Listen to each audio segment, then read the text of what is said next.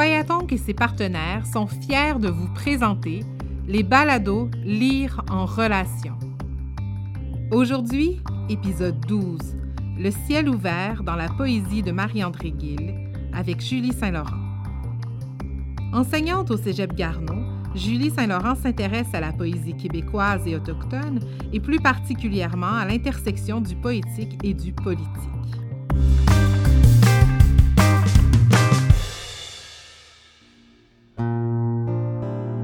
Durant la nuit, aucun vent. Je me fais réveiller par le souffle tranquille d'un troupeau de belugas. Leur respiration est une berceuse nouvelle, un mélange d'immensité et de grâce, et ce qu'on ressent exactement. Une gratitude étincelante, le mot merci en néon qui flash en haut de mes cheveux. Avec Marie-André Guy, justement, on s'engage d'entrée de jeu dans la question du territoire, parce que les trois titres que la poète Inou, c'est-à-dire Inou de Mashteyat, a publiés, font appel à une expérience singulière de l'espace. D'abord, c'est Béante en 2012 pour nommer cet espace ouvert et l'investir. Puis c'est Frayé en 2015 pour se mouvoir dans l'espace, pour remonter à la source comme la Wananiche. Et enfin, c'est Chauffer dehors en 2018 pour habiter l'espace et en dissoudre les frontières. Marie-André Gill a une écriture bien intime, souvent amoureuse et désirante, et on verra que l'exploration du territoire que son écriture propose a une nature fondamentalement politique. La voix de la poète, qui se situe à la rencontre du réel et de l'imaginaire, a le pouvoir de transformer l'espace. C'est d'autant plus frappant que Frayé nomme explicitement le désir qui traverse l'écriture de Marie-André Gill, celui d'échapper aux espaces contraints. Je cite Sortir de ces 15 km c'est-à-dire ici sortir des 15,24 km qui font le périmètre de la réserve de Mashteyat, en vertu de la loi sur les Indiens du gouvernement du Canada qui condamne les communautés autochtones depuis 1876 à habiter des espaces contraints où ils n'ont pas le droit de propriété. Dans un contraste évocateur, la poésie de Marie-André Gill, on va le voir, est habitée par un goût viscéral pour les espaces ouverts, pour la liberté sous toutes ses formes. J'aimerais examiner avec vous brièvement quelques passages de Béante et de Chauffer le dehors, afin qu'on y observe comment l'expérience poétique que propose Marie-André Gill met en scène un sujet du poème ou personnage du poème qui se trouve décolonisé, c'est-à-dire libéré de sa souffrance, libre dans sa parole et dans son corps. Ce sujet est libre dans l'espace originel, dans le territoire que l'écriture poétique explore. Béante, c'est le premier recueil publié par Marie-André Gill.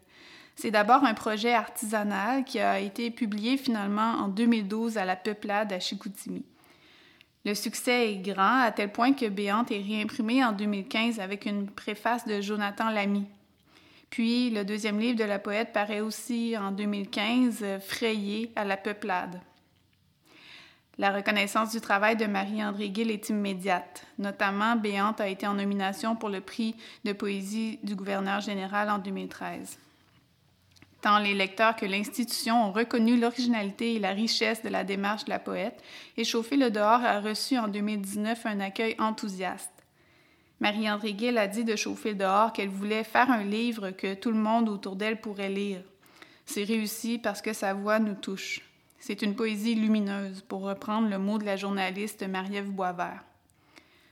Déjà dans Béante, Marie-André Gill posait les bases de son œuvre. Béante, c'est un texte qui est construit sur une écriture du quotidien. Ça mélange plusieurs choses, des regards parfois amusés, parfois désenchantés sur la vie de tous les jours, des observations sur l'identité autochtone, sur les paysages naturels et humains qui ont été transformés à jamais par la colonisation et ce qui s'ensuit. Et ce mélange est couronné par une parole amoureuse qui offre une sorte de répit pour la poète, une accalmie par moments qui contraste avec les horizons qui peuvent sembler bouchés à d'autres endroits dans le livre. Le discours amoureux qu'on lit dans Béante est sublimé par l'écriture du corps. Les corps sont en interaction et ils ont des sens très éveillés dans le travail de Marie-André Gill.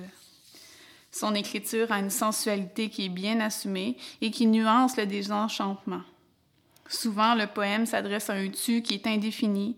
On ne sait pas vraiment de qui on parle, mais c'est un tu qui est destinataire du discours amoureux.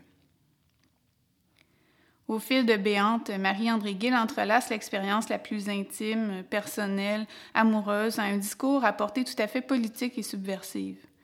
À première vue, on pourrait penser que l'expérience amoureuse et l'expérience identitaire, ce sont deux choses tout à fait séparées, hermétiques même l'une à l'autre. Certains commentaires au sujet de Béante sont allés dans ce sens-là. Même euh, Sébastien Dulude, poète, critique et éditeur, est allé jusqu'à écrire que la gravité de l'enjeu identitaire dans Béante, gravité, hein, c'est son mot, est beaucoup plus intéressante que l'enjeu amoureux, un peu simplet, c'est son mot aussi. Je lui renverrai la balle en disant que c'est peut-être sa lecture qui est un peu simplette, parce que la représentation de l'expérience intime, de la vie intime, nourrit la lecture engagée qu'on peut faire de Béante. C'est-à-dire que Marie-André Gill, au fil du discours amoureux et désirant qui se construit dans son livre, propose une expérience où les sujets poétiques vivent des expériences intimes qui permettent d'éprouver leur liberté et leur plaisir. Ce sont des expériences amoureuses qui sont porteuses de guérison. Pour cette raison, si on sépare dans Béante la représentation de l'expérience autochtone de l'expérience amoureuse, je pense qu'on met de côté ou même qu'on refuse la réparation symbolique que l'écriture poétique est capable de concrétiser, en plus de juste nier l'intérêt de la vie intérieure qui est présentée. Ici comme ailleurs, le privé est politique et il faut en finir avec le même clivage que les féministes ont surmonté jadis. Je vais maintenant lire un poème de Béante parce que d'abord il est très beau, il hein, ne faut pas bouder son plaisir, mais aussi parce que ce texte nous montre comment il y a tout un espace d'émancipation, de conquête de liberté qui se crée au fil de l'écriture amoureuse de Marie-André Gill. Je cite un espoir étrange sur les cils, peut-être un déjà-vu, ou l'attente que l'on sait sur nos bouches engourdies. Toutes les paroles à imprimer ou un peu de crayon sous les yeux pour toutes ces pages blanches. Regarde en haut, regarde bien, comme je t'aime à ciel ouvert.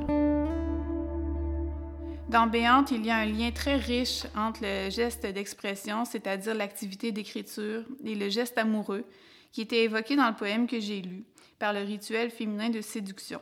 Quand la poète écrit toutes les paroles à imprimer ou un peu de crayon sous les yeux, le crayon d'écriture devient ici un crayon de maquillage. L'écriture est une façon de conquérir sa sensualité, d'habiter son corps féminin, de mettre en évidence sa présence et son désir, désir de vivre, qui est un désir de mise en relation. L'autre chose qu'il faut remarquer dans ce poème, c'est sa finale, tout à fait touchante, que plusieurs critiques ont commenté aussi, tant elle semble expliquer aussi le titre du livre, Béante, je cite. Regarde en haut, regarde bien, comme je t'aime à ciel ouvert. Le ciel ouvert renvoie à la béance du titre. Béant, ça veut dire grand ouvert, comme un trou béant, une plaie béante, une bouche béante. Mais ici, comme je t'aime à ciel ouvert, il figure d'une ouverture qui est vraiment plus positive une figure indéfinie qui ouvre le présent à une multiplicité de possibles, aussi bien amoureux que politiques. Ce motif du ciel ouvert est d'autant plus frappant qu'il contraste avec le périmètre restreint des réserves et l'enfermement qui en découle. Par ailleurs, c'est pas pour rien que le poème réfléchit en même temps à l'amour et au processus de création en cours.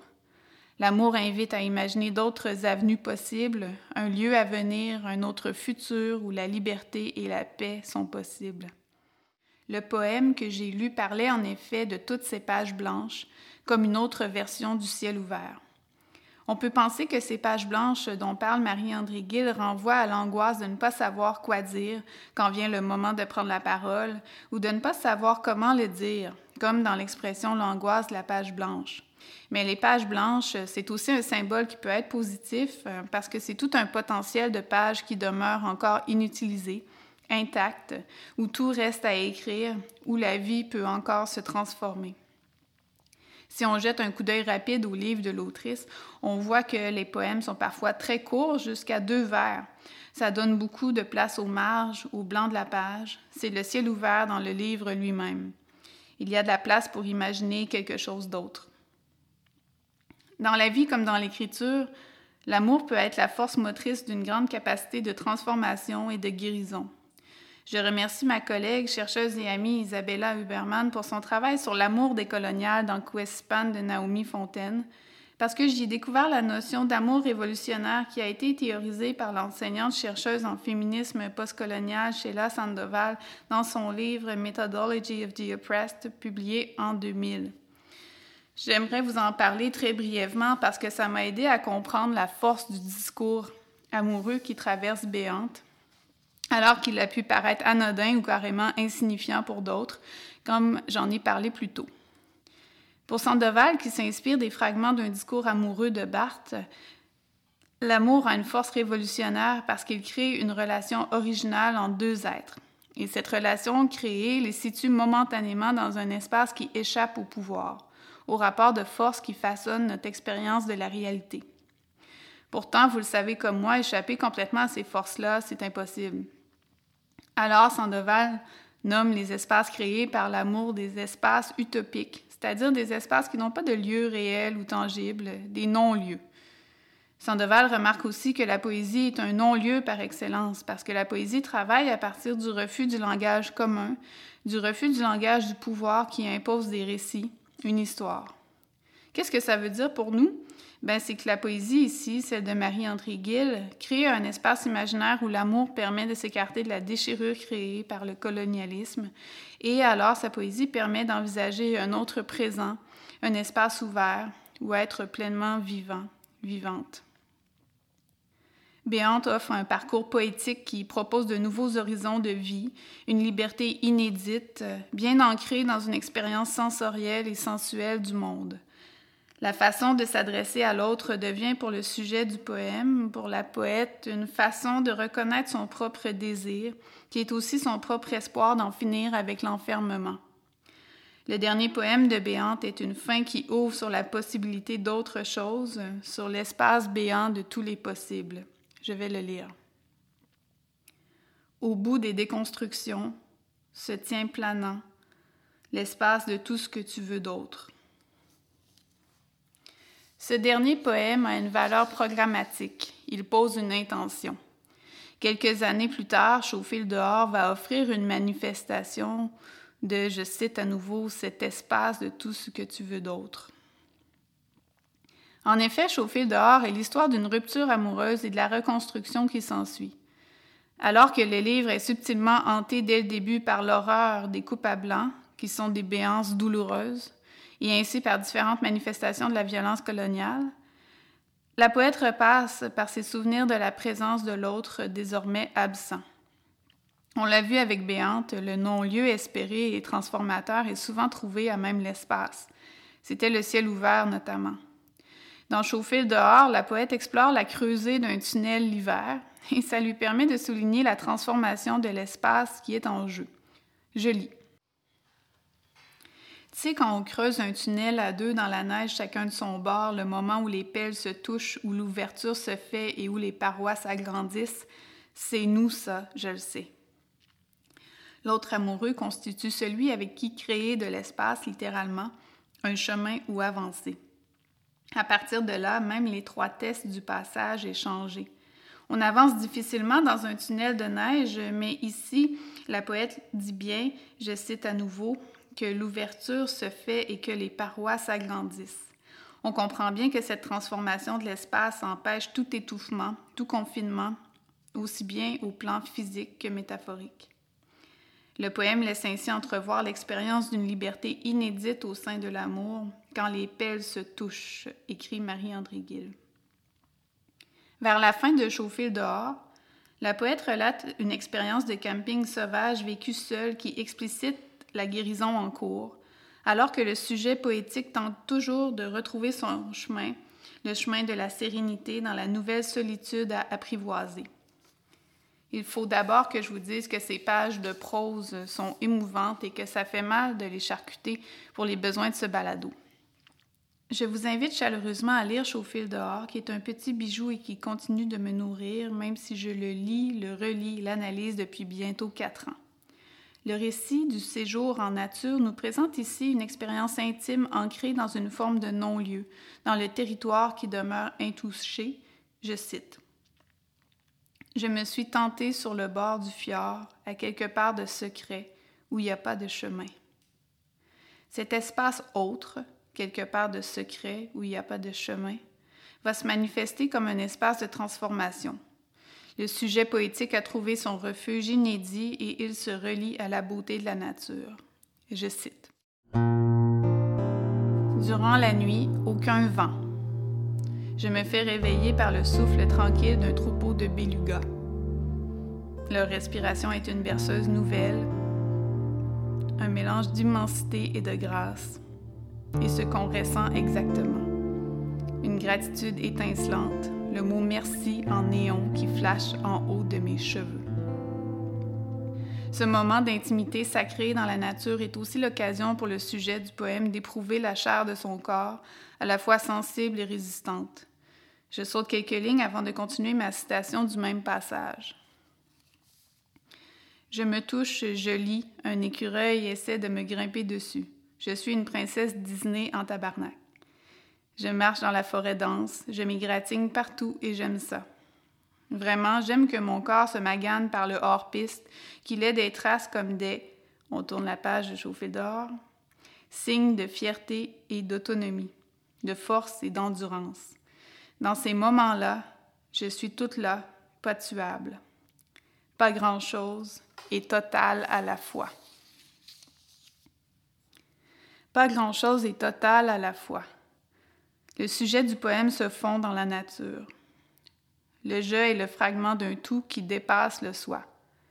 Le tout donne en même temps au sujet son unité, c'est-à-dire qu'il n'y a plus de séparation entre le jeu et la nature. C'est l'expression du lien fondamental qui unit le sujet à l'environnement naturel. Ce lien explicite une intersubjectivité radicale, interdépendance du soi et de la nature. Je cite la fin du récit du camping solitaire. Plus je me rapproche de la nature, plus je me sens digne de sa voix, donc de la mienne. Le dehors est la seule réponse que j'ai trouvée au-dedans. Dans cette proximité toute spirituelle avec la nature, la rupture existentielle se trouve suturée. Une rupture, ça veut dire que quelque chose a été brisé, mais ici, ça se répare doucement. La nature ne se conçoit pas comme autre, comme une altérité, un espace qui serait à investir, un environnement qui serait autour du sujet. La nature représente ici le territoire qui est le sujet parce que le je appartient au territoire. La voix de la poète est une manifestation de la voix de la nature. La nature, c'est la voix créatrice, source de toute vie, la voix réparatrice aussi. Dans cette connexion avec le territoire, avec l'immensité retrouvée de Nitassinan, il n'y a plus de réserve qui contraint et humilie, mais seulement l'espace à habiter et à vivre. C'est un espace qui se révèle à la fois intérieur et extérieur. Il n'y a pas de béance à remplir tel un vide, ni de séparation, ni de frontières. Pour craindre de chauffer le dehors, comme le veut l'expression, encore faut-il que le dedans et le dehors s'opposent. Ici, la poète détourne habilement le sens de l'expression, puisqu'aucune chaleur n'est offerte en pure perte. C'est la relation à la nature, au territoire, à l'espace ouvert, à la fois en soi et autour de soi, qui est l'énergie avec laquelle marcher et vivre. C'est l'espace de tout ce que tu veux d'autre, pour reprendre les mots de Béante. L'espace rêvé enfin advenu. Marie-André Gill montre que de se connecter à l'espace du territoire, c'est aussi se connecter à l'espace du corps féminin et à l'espace du corps d'autrui. L'intimité de sa poésie, qui fait une place significative à l'amour et au désir, illustre que la tendresse de sa poésie permet de s'écarter de la déchirure créée par le colonialisme et alors d'envisager un autre présent, un espace ouvert, ce dont j'ai voulu vous donner un aperçu avec ce balado. Dans la progression poétique qui s'effectue depuis Béante jusqu'à chauffer le dehors, il y a un déplacement du regard amoureux et pris de l'autre vers un regard et un corps solitaire qui cherchent à jouir de l'espace, à l'habiter de façon pleine, sans intermédiaire, dans une liberté fondamentale. Cette connexion retrouvée transforme la souffrance. La langue poétique de Marie-André Gill, où tant d'espaces ouverts se manifestent thématiquement et stylistiquement, travaille de façon simultanée sur le plan intime et sur le plan politique afin d'en finir avec l'enfermement. Sa poésie nous offre une représentation concrète de ce que c'est que d'être à la maison, chez soi, sur son territoire, territoire retrouvé enfin dans une pleine unité, dans une pleine liberté. La poésie de Marie-André Gill donne à lire des non-lieux, c'est-à-dire des espaces à venir ou simplement secrets. Dans ces espaces se rencontrent espoir, désir et liberté, liberté qui est aussi bien intime que politique. J'aimerais voir avec vous, pour terminer, comment chauffer dehors réactive le ciel ouvert de Béante dont j'ai parlé quelques minutes plus tôt. Le ciel ouvert montre le chemin parcouru, cette fois sur un mode tout à fait matériel et commun, comme la poète allie si bien le trivial et le sublime dans son écriture. Je cite. Je sais que la disparition sera ailleurs que dans le ciel qu'on a dézippé à grandeur pour l'habiter. Le ciel est ici un espace qu'il est possible d'ouvrir dans l'indéfini du on, qui désigne peut-être le couple amoureux, peut-être la généralité de toute personne. Le ciel ouvert, c'est la vastitude saisie à échelle humaine, ciel dézippé, qui est un vêtement ou un sac de couchage qu'il s'agit de simplement faire sien. Le ciel ouvert, c'est celui qui permet de vivre, d'interagir, de se reposer, autrement dit d'habiter la vie en tous ses aspects. Ciel dézippé, tel un poème qui nous est offert. Merci à vous de m'avoir accompagné pour ce petit bout de chemin sur le sentier poétique de Marie-André Gill. Il me semble qu'on respire mieux avec ces mots et que le ciel est plus dégagé. Au plaisir, Niot.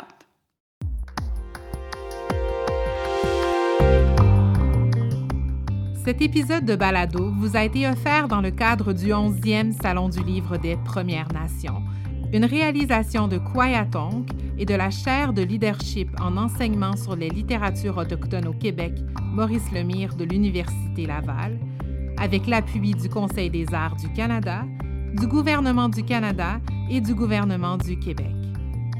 Le 11e Salon du Livre des Premières Nations vous est présenté par TELUS et est soutenu par Energex Énergie Renouvelable, la Caisse des Jardins de Wendake, la firme Okitela et Hydro-Québec. Recherche et narration, Julie Saint-Laurent. Technique sonore et montage, Georges Christian Diaz de Bedoya. Musique et montage, Marc Vallée. Coordination, Marie-Ève Bradette. Kwahiatonk, marquer l'imaginaire.